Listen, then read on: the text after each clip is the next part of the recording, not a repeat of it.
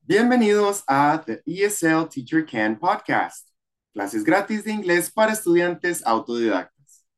Yo soy Kendrick Anthony Mason Channer, profesor de inglés como segundo idioma con 15 años de experiencia en inglés conversacional para profesionales.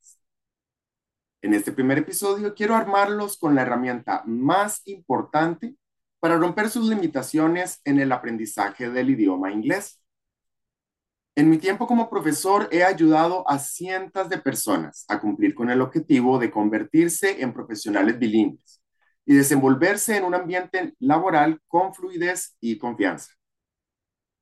Si estás sintonizando este podcast es porque ves de suma importancia mejorar tus habilidades de comunicación en inglés y has tenido varias dificultades para lograrlo.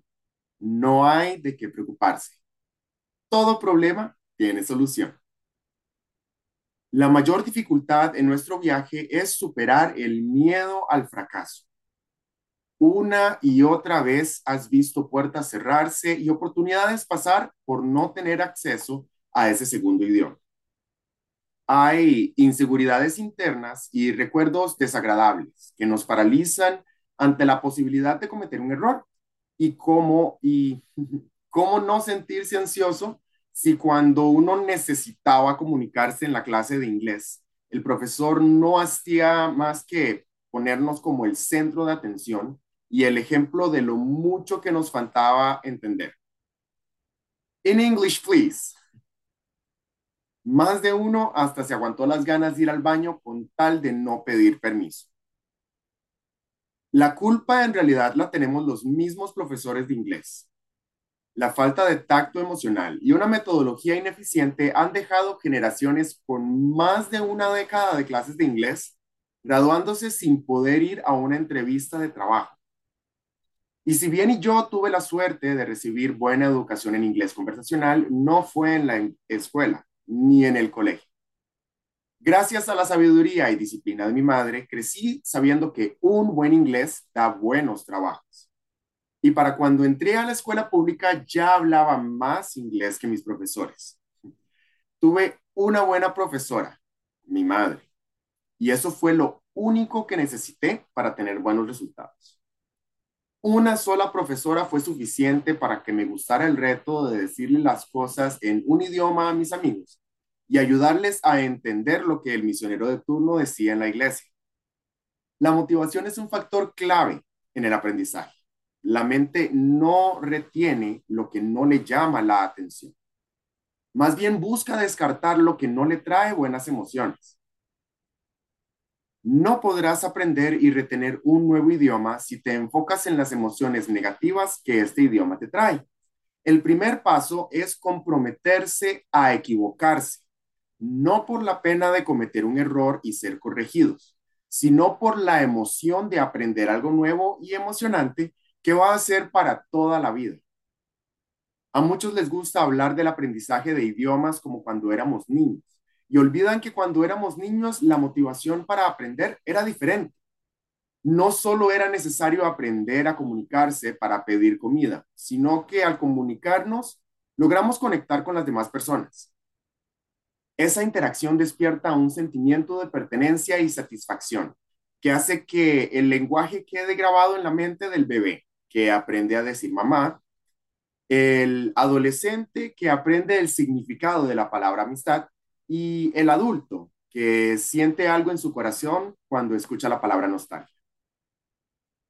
Y si queremos aprender como niños, tenemos que emocionarnos como ellos. Es esa inocencia, el reírse de sus tropiezos y errores, lo que los prepara para el éxito. Ponte un propósito claro de por qué quieres aprender inglés. Y no, no basta con para entender las películas sin subtítulos o para que no me despidan en mi trabajo. La vagancia y el miedo son malos motivadores. Tu objetivo se debe poder describir con los cinco sentidos y emocionarte cada vez más cuando lo piensas. ¿Cómo se va a sentir ese nuevo empleo?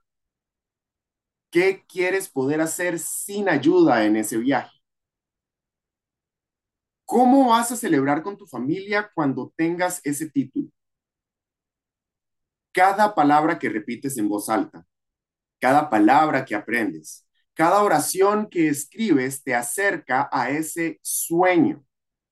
El inglés es solo una herramienta, una habilidad que entrenar, como todas las demás. ¿Qué importa equivocarme? Al final será una anécdota que le contaré a los amigos que conozca hablando en inglés más adelante. La motivación es el requisito más importante para el aprendizaje.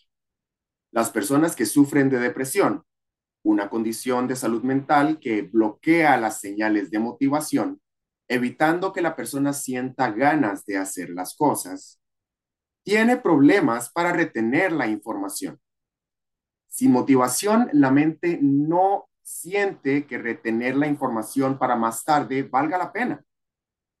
Es la misma falta de motivación la que nos hace que abandonemos a medio curso. Y es el miedo a fallar el que nos convence de no estudiar en un instituto. O nos dice que pagar por clases privadas no va a valer la pena. A mí me gustaría terminar este primer episodio con un compromiso personal. Este podcast empieza como un proyecto para empoderar a las personas autodidactas. No me tomo a la ligera el compromiso de aprender un nuevo idioma este año y así como ustedes van a aprender inglés escuchando un podcast gratuito, he empezado a aprender japonés y portugués por mi cuenta. Sigámonos en redes sociales y motivémonos a cumplir nuestros objetivos. ¿Te comprometes a aprender inglés sin excusas a partir de hoy? Sígueme en YouTube y ten acceso gratis al libro English Sentence Structure and Practices de Robert Cron and the staff of the English Language Institute. Deja tu review y participa por la, eh, por la cita, disculpa.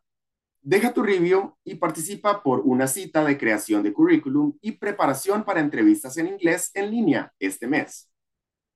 Sintoniza las clases live de lunes a miércoles a las 7 pm hora de Costa Rica y recuerda que el inglés es fácil, solo debes practicarlo.